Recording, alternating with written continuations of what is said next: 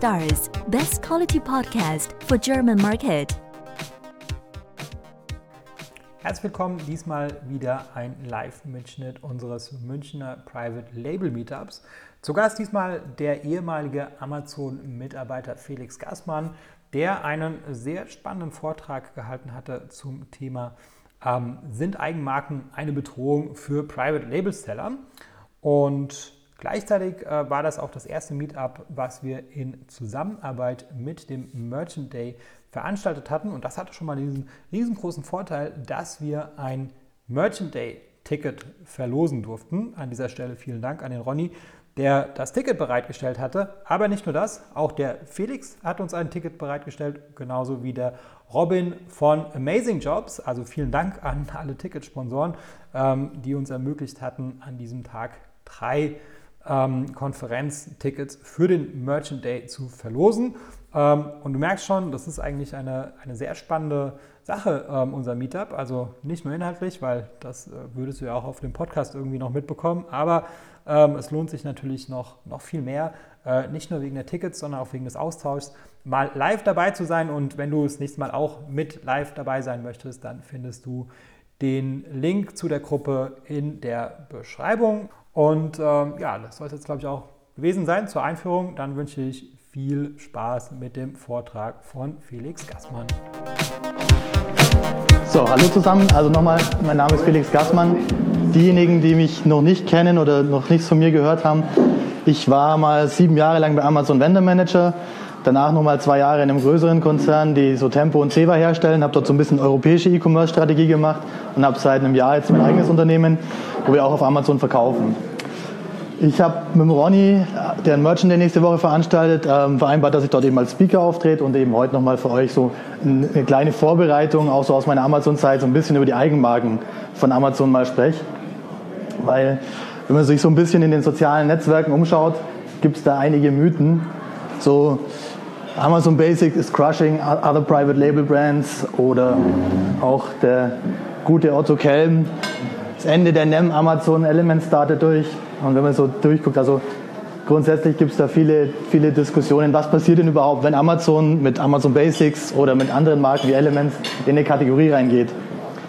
Und ähm, da möchte ich einfach ein bisschen so aufräumen mal und erklären, dass es eigentlich teilweise ein bisschen kontrovers auch zu betrachten ist. Vorher interessiert mich aber, wer von euch verkauft denn Private Label Produkte auf Amazon? Also ich kenne nicht alle. Okay. Und bei wem ist Amazon ein Private Label Produkt schon in der Kategorie? Einer. Sehr gut.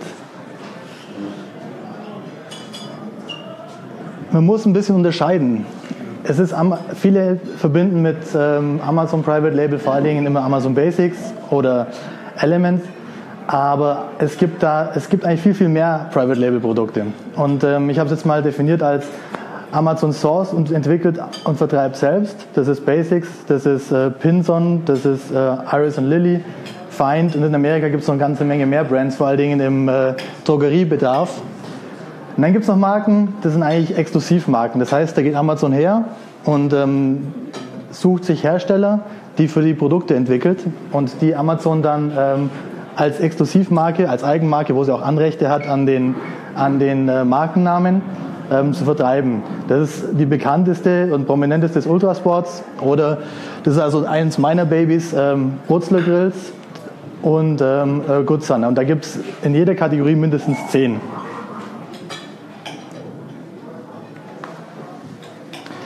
Aber das ist, glaube ich, so das klassische Bild, wenn man so an Amazon Basics denkt, so das HDMI-Kabel, da sind die Topsellerlisten, Platz 1 bis 3, die Kategorie, die gehört Amazon. Ist das da, wo du auch unterwegs bist? Nee. Okay.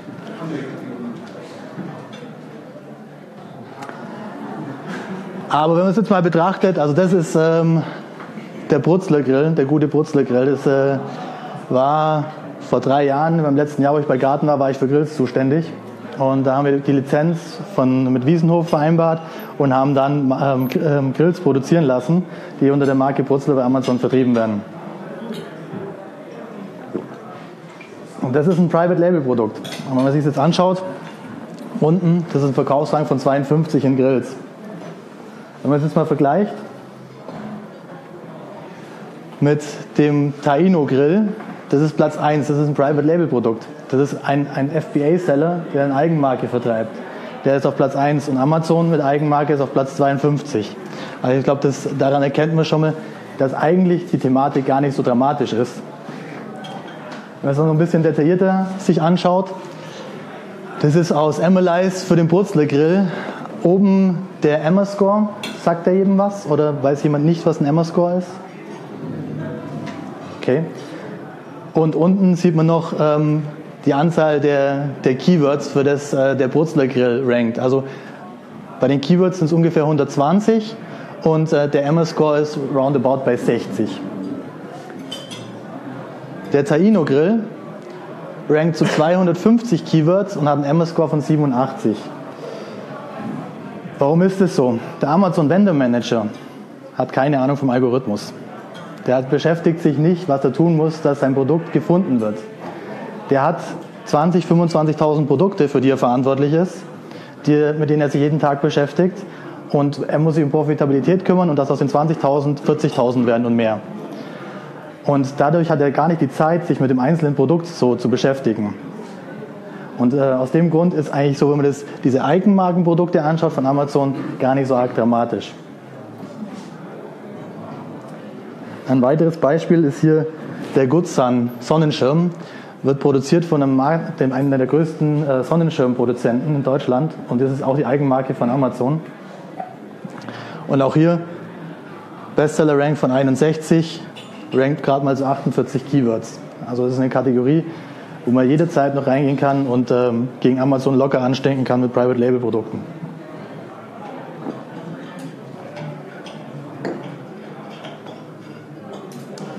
Es geht aber auch anders.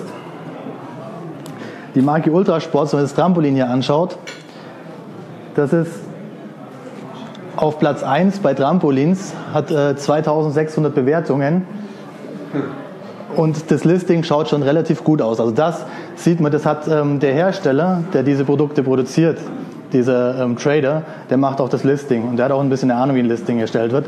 Und da sieht man die, die Differenzen, was bei Amazon eben passieren kann mit, mit diesen Eigenmarken. Aber auch da, wenn man sich die Kategorie anschaut, im FBA-Anteil von 21 Prozent, auch da ist durchaus noch Luft. Das heißt, wenn Amazon in so einer Kategorie drinnen ist, heißt das noch lange nicht, dass die Kategorie geschlossen ist oder dass man da nichts mehr verkaufen kann.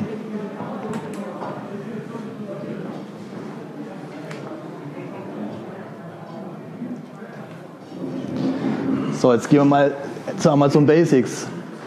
Eigentlich der Teil, das sind wirkliche Amazon-Eigenmarken, wo die ein Sourcing-Team haben, das in Fernost unterwegs ist, das die, Produkt, die die Produkte raussuchen die haben zentrale Teams, die sich um Listings kümmern. Die testen da auch ähm, neue Platzierungen aus. Da haben sie schon ein bisschen mehr, mehr Möglichkeiten als, sage ich mal, diese Eigenmarken, die ich vorgezeigt habe. Aber auch hier, wenn man so vergleicht, das obere ist Amazon Basics Produkt und äh, das untere ist ein Private Label Seller, ein FBA Seller. Der ist auf Platz 1. Auch da die machen noch lange nicht alles so richtig, wie das die meisten von euch können, die, die sich mehr um einzelne Produkte und mehr im Detail um Algorithmus kümmern und testen.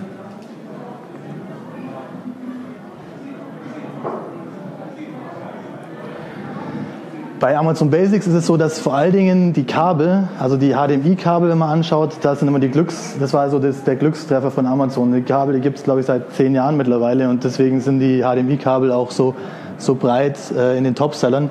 Aber selbst bei Lightning-Kabeln, die, die durchaus ja schon sehr umkämpft sind, hat Amazon auch nur ein Produkt, was vorne drin ist. Der Rest ist noch äh, quasi durch andere, durch Private Label Seller besetzt.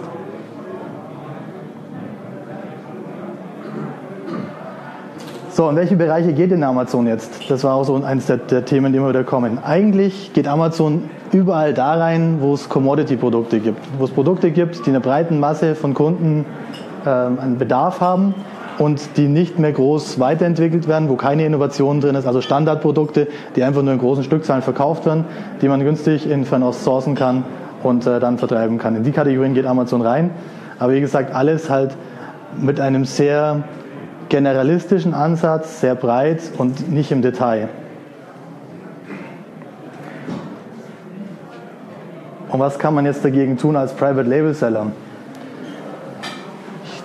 Der, der Bernie Rauscher kennt und seine Vorträge, das, äh, er predigt es immer wieder und das ist Branding, Branding, Branding ist alles. Also wenn ihr selber eure Marken aufbaut, guckt, dass ihr Kundendaten bekommt, dass ihr Fans bekommt, dass ihr Leute, mit denen ihr interagiert, die ihr auf Amazon schicken könnt oder auch irgendwann auf euren Shop. Da hat, solche Sachen macht Amazon gar nicht für ihre Amazon Basics Produkte. Die haben, das sind einzelne Produkte unter Millionen anderer Produkte, die Eigenmarkenprodukte von Amazon. Und da habt ihr eben Chancen, wenn man selber sich mit seinen Kunden beschäftigt, dass man da richtig gut noch ähm, sich neben oder sogar vor Amazon platzieren kann. Keine Einproduktstrategie. Also Amazon, äh, wenn, man, wenn man sich nur auf das eine HDMI-Kabel konzentriert und das hat einen Bestseller, den Bestseller zu halten, ist so unglaublich schwer.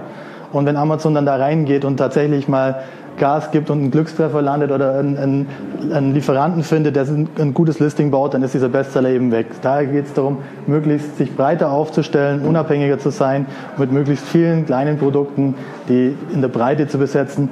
Lieber Bestsellerrang 50 bis 100 mit 10 Produkten als ein Produkt auf Platz 1 zu haben. Wichtig ist auch Flexibilität bewahren. Als kleine Unternehmen kann man durchaus schneller mal ähm, ein Produkt launchen, finden, kann schneller auf den Markt reagieren, kann schneller auf Veränderungen im Algorithmus reagieren.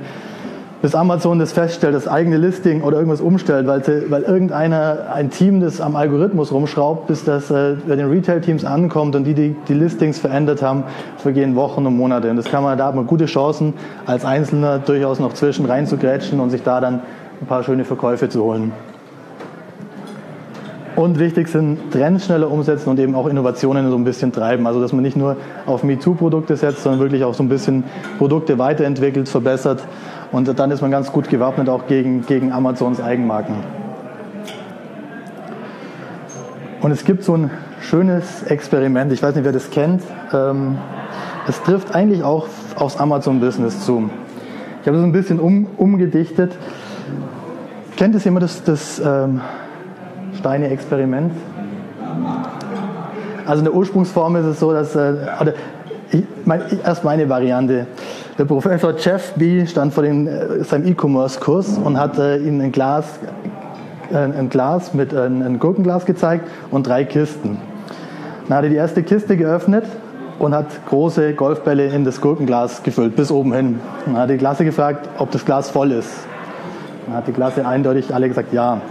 Öffnete die zweite Kiste und äh, nimmt äh, Kieselsteine raus, füllt die Kieselsteine in das Glas, schüttelt es so ein bisschen, dann rutschen die Kieselsteine zwischen, zwischen die Golfbälle. Fragt wieder die Klasse, meint jetzt, dass das Glas voll ist?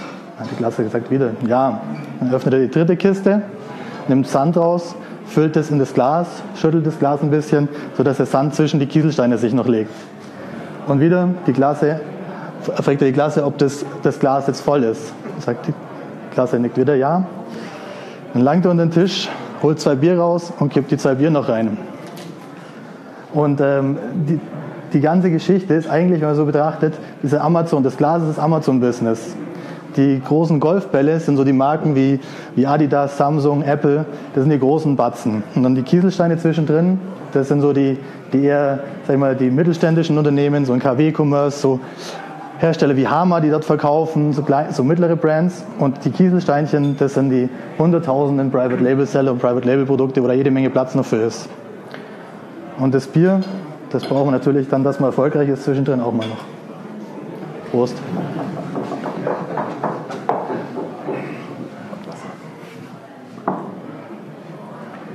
So, Fragen? Kannst du mal ein bisschen das Vendorenprogramm erklären? Für die, also ich kenne es jetzt auch nicht wirklich, aber was da so dahinter steckt und wie also, weit es Sinn macht oder keinen Sinn macht? Das Vendoren-Programm ist im Endeffekt die ursprünglichste Form von Amazon. Das heißt, Amazon kauft Produkte, legt die aufs Lager und vertreibt die selbst an den Endkunden. Das ist so der, der Grundgedanke. Aus dem Vendorenprogramm wurde irgendwann mal noch zusätzlich das Marktplatzmodell entwickelt. Als sie festgestellt haben, dass nicht genügend Produkte im Weihnachtsgeschäft da sind, hat sich irgendwann überlegt, ob es nicht irgendjemand vielleicht wieder gibt, der Produkte verkauft. Und dann wurde der Marktplatz entwickelt. Also das ist quasi das klassische Handelsmodell von Amazon.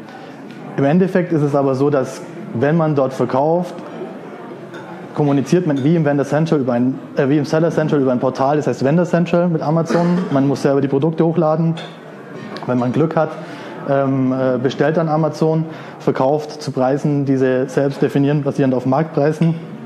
Und das Ganze ist hochautomatisiert. Also ein Vendor Manager, früher hießen sie noch Einkäufer, hat im Schnitt so bis zu 1000 verschiedene Lieferanten, bis zu 50, 100.000 verschiedene Produkte. Und damit kann man sich nicht im Detail um die Produkte kümmern, sondern das wird alles von Tools komplett automatisiert abgefrühstückt.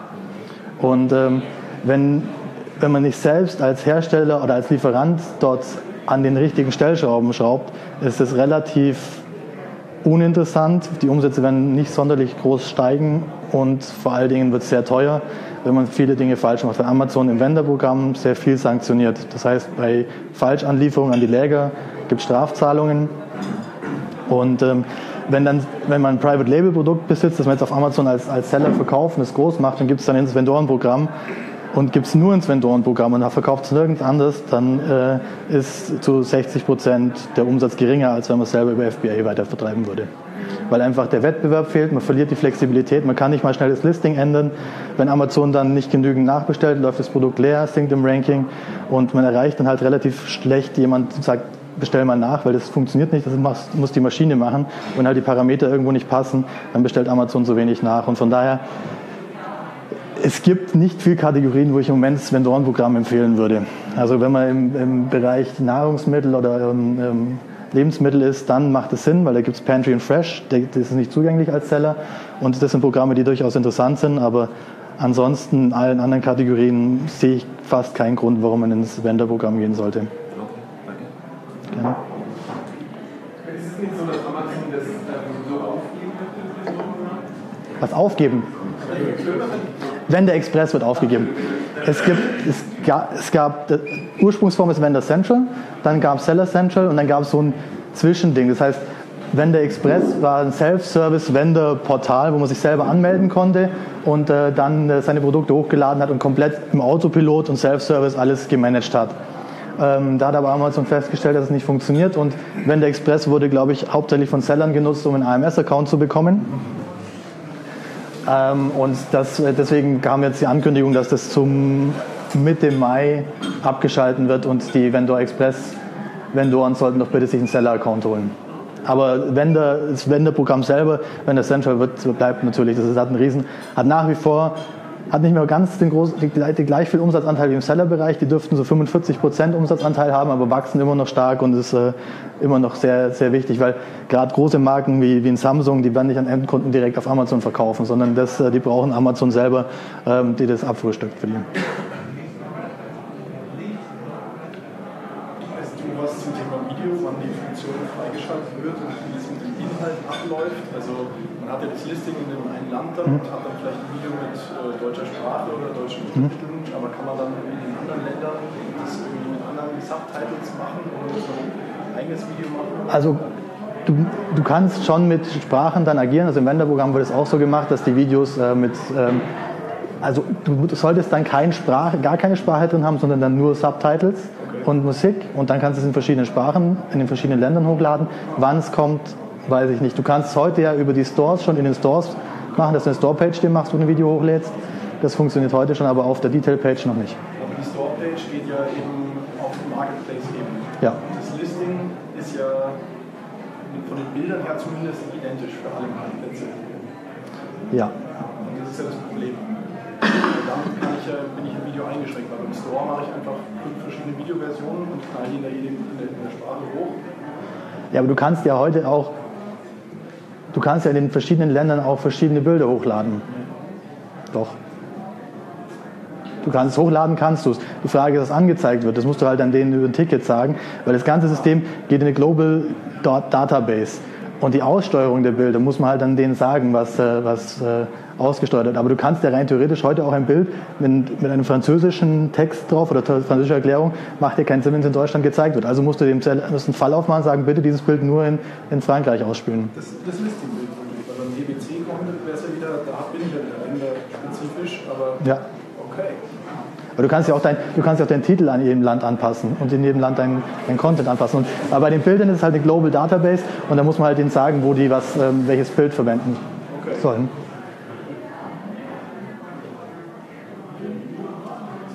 Aber habe ich das richtig verstanden, diese Vendor Manager, nochmal zum Amazon Basics, das heißt, Ja. es gibt nicht Produktmanager, die wirklich dann für ein, sagen wir mal, für Amazon Basic Produkte, die verantwortlich sind, das nach vorne zu treiben, das gibt es gar nicht bei Amazon. Doch, es gibt äh, für Amazon Basics gibt es Teams, aber die sind sehr zentral. Also es gibt ein Team und es gibt ein Team in Amerika. Und das Luxemburger Team ist für ganz Europa zuständig. Und ähm, die, haben, die haben halt nicht den Fokus, dass die sagen, ich, welche, die machen keine Keyword-Recherche, aber der Algorithmus gilt für die auch. Weil bei Amazon generell entscheidet der Endkunde, was er kaufen möchte. Das heißt, es gibt nur einen Produktbereich, der bevorteiligt wird, und das ist Kindle und ähm, Echo. Und alles andere ist in dem Wust mit allen anderen Produkten und konkurriert mit denen auch. Das heißt, für die gelten auch dieselben Regeln. Amazon selber kann kein Amazon Basics Produkt auf eins setzen, sondern das, wenn es da hochkommt, kommt es deswegen hoch, weil es sich gut verkauft. Und im Umkehrschluss, die arbeiten halt nicht so am Algorithmus, die arbeiten nicht mit externen Traffic, ähm, sondern die machen halt das Listing und optimieren da schon so ein bisschen dran. Aber wenn du es vergleichst, ich habe jetzt deswegen die, die, Beispiele gebracht, das siehst ja, dass die bei Weitem noch nicht so gut sind wie, wie und aufgrund der Flexibilität wie, wie andere, wie kleinere Seller. Weißt du, ähm, wann ein Produkt als Plusprodukt deklariert wird? Ja. Weil ich habe mit Amazon telefoniert, schon mit mehreren, Ja. die sagen, nö, das wissen sie nicht, wissen sie selbst nicht, das ist vom Algorithmus her. Ja. Also es- Produkte, die switchen von Plus auf Prime Ja. und immer wenn der Switch von Prime auf Plus kommt, dann sinken die Sales. Ja. Und dann irgendwann wird es wieder Plus und, oder ich stelle den Preis höher, wie auch immer und dann Also der Algorithmus ist relativ einfach. Das, ein Produkt wird dann Plusprodukt, wenn sich die Kosten aus Provision und FBA-Gebühren nicht ausreichen, um die Amazon-Verkaufskosten zu decken. Das heißt, wenn Amazon Lagerkosten und Amazon Versandkosten höher sind, wie das, was du bezahlst an Provision und an, ähm, an, an, an Gebühr. Das heißt, wenn du jetzt ein Produkt hast, das sehr niedrigpreisig ist, aber hohes Volumen hat oder hohes Gewicht oder beides, das heißt im Versand teuer ist, dann wird es relativ schneller Plusprodukt, als wenn du jetzt eine Speicherkarte für den gleichen Preis hast. Der Switch hin und her kommt auch daher, was an Kosten am Produkt hängt. Das heißt, wenn jetzt du, wenn dein Produkt eine höhere Retourenquote bekommt, das heißt, die Kunde schickt es zurück, wird es ja bei Amazon prozessiert, kriegst du gar nichts mit, aber das verursacht interne Kosten. Das heißt, intern, in der internen Kalkulation wird dein Produkt auf einmal unprofitabel und switcht dann automatisch auf Plus. Und dann verkaufst du wieder ein paar Mal, kommen keine Retouren mehr, das heißt, die internen Kosten sinken wieder auf dein Produkt, wird es wieder nicht Plus. Und halt die, die Schwelle, wann das Plus ist, ist halt, das kriegst, muss, halt, muss man halt testen. Es war in der Vergangenheit immer so bei 7 Euro rum. Es ist aber mittlerweile, ich glaube, letzte Woche ist ein bisschen was passiert. Es sind auf einmal einige Produkte mit Plus geworden, die sind über 8 Euro sogar Genau, gelegen. genau, genau.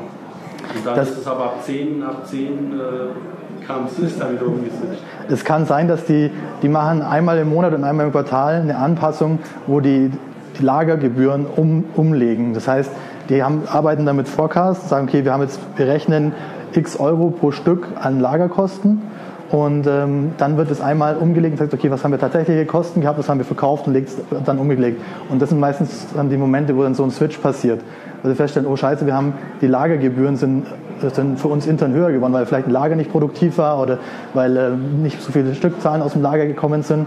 Und dann ste- steigen die Lagerkosten und dann switcht es, dass äh, das Plus eben weiter nach oben wandert.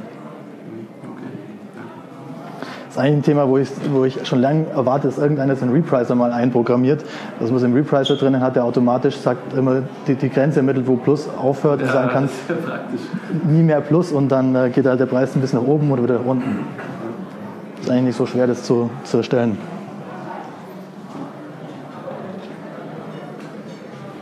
Weil es mich allgemein interessiert, Ja.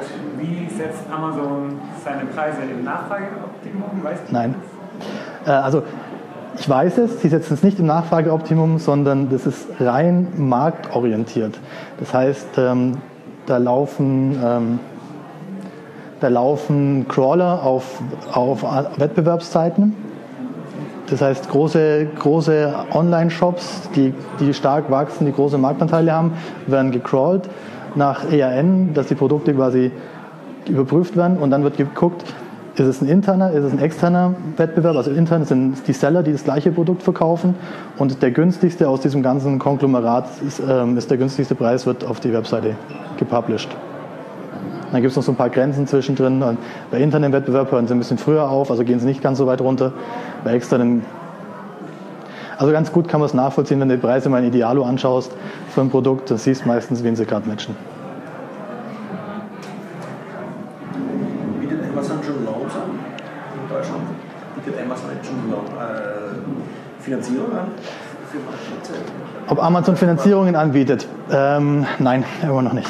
Es ist ähm, auch da es ist ein Thema, das ist ein rein deutsches Phänomen, weil in Amerika geht alles über Kreditkarte und da kann man über die Kreditkarte finanzieren. In Deutschland ist die Kreditkarte immer noch als Zahlungsmittel nicht ganz so ähm, beliebt wie in allen anderen Ländern und deswegen ist es so ein, ein, deutsches Phänomen, was auch so Projektlisten in globalen Konzernen immer weiter nach hinten rutscht. Das ist ein Thema, was äh, seit Jahren äh, auf der Agenda steht von dem Kollegen, der zum Beispiel die TV-Kategorie leitet. Der sagt, es, es ist halt schwierig, Marktanteile zu gewinnen gegen 0% Finanzierung vom Mediamarkt. Und äh, das ist ja auch der Grund, warum Otto nach wie vor noch so hohe Marktanteile hat, weil die über 50% ähm, Finanzierungsumsatz machen. Und, ähm, ist zum C hin, aber im B, zum B, also quasi zum, zum, zum Marktplatzverkäufer. Da experimentieren sie ja gerade in Amerika rum, wann es nach Deutschland kommt, weiß ich nicht. Aber wird kommen. Die haben so viel Cashflow, der muss ja irgendwo hin.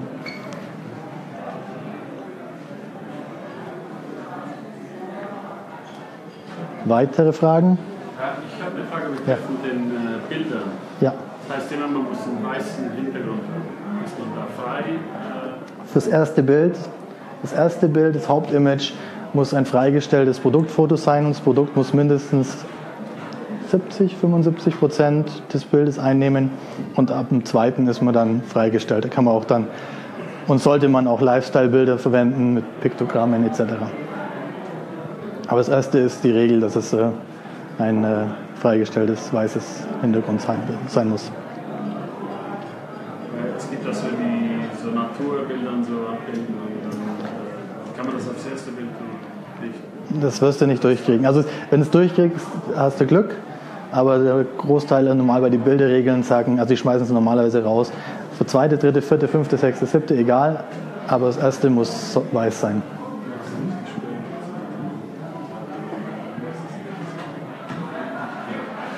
Ähm, der Algorithmus bei Amazon, um jetzt nach oben zu kommen, ja. ich habe fest, so X-Ray oder ähnliches auch, dass da immer wieder Produkte dazwischen sind, die eigentlich relativ wenig Umsatz- oder Absatzzahlen haben, aber trotzdem auf der Seite ziemlich weit oben sind. Wie kann man sich das erklären? Die Bestseller, du meinst, wie der Bestseller-Rank funktioniert, weil Produkte, die in ja, X. In genau, X wenn ich jetzt, sag ich mal, irgendeine Kategorie eingebe oder irgendein mhm. Keyword eingebe und äh, sehe dann die entsprechenden Produkte, die mhm. auf der Seite gerankt werden, dann gehe ich jetzt eigentlich davon aus, dass die, die sich am besten verkaufen, auch auf dieser Seite drauf sind. Nee. Das ist immer eine lustige Diskussion, die ich gerne führe. Der Bestseller-Rang, also man muss grundsätzlich unterscheiden. Es gibt einen Bestseller-Rang, das ist das, was Amazon angibt, und es gibt ein, ein Ranking zu einem Keyword, ein Keyword-Ranking. Das heißt, wenn ich nach einem Keyword Maus suche, gibt es ein Produkt, das steht auf 1, das kann aber einen Bestseller-Rang von 5000 haben. Das sind zwei verschiedene Dinge. Das einmal ist, der, ist die Relevanz des Produktes zum Keyword. Das heißt, wie relevant ist das Produkt für den Kunden, wenn er nach dem Keyword sucht. So rankt der Algorithmus zum Keyword-Ranking. Und der Bestseller-Rang ist eine Kennzahl, die errechnet sich aus vielen Parametern. Da ist Absatz 1, aber es kann auch Umsatz sein, es kann Traffic sein, es kann Conversion sein.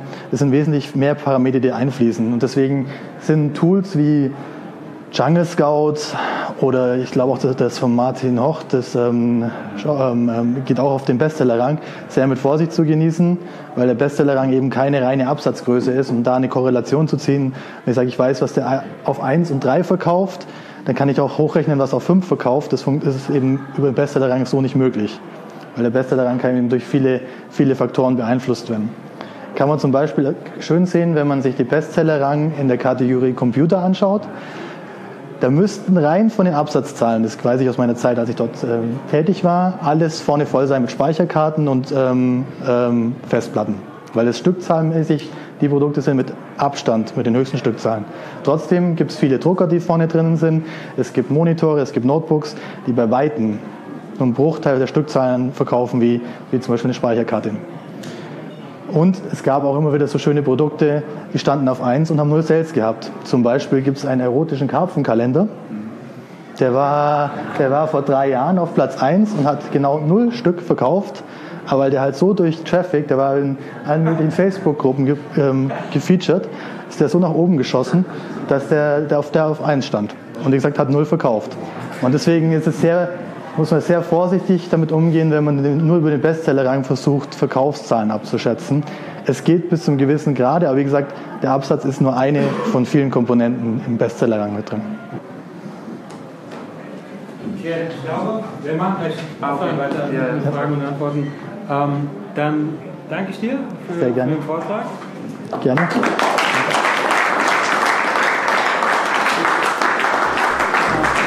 So, ich mache den Livestream auf.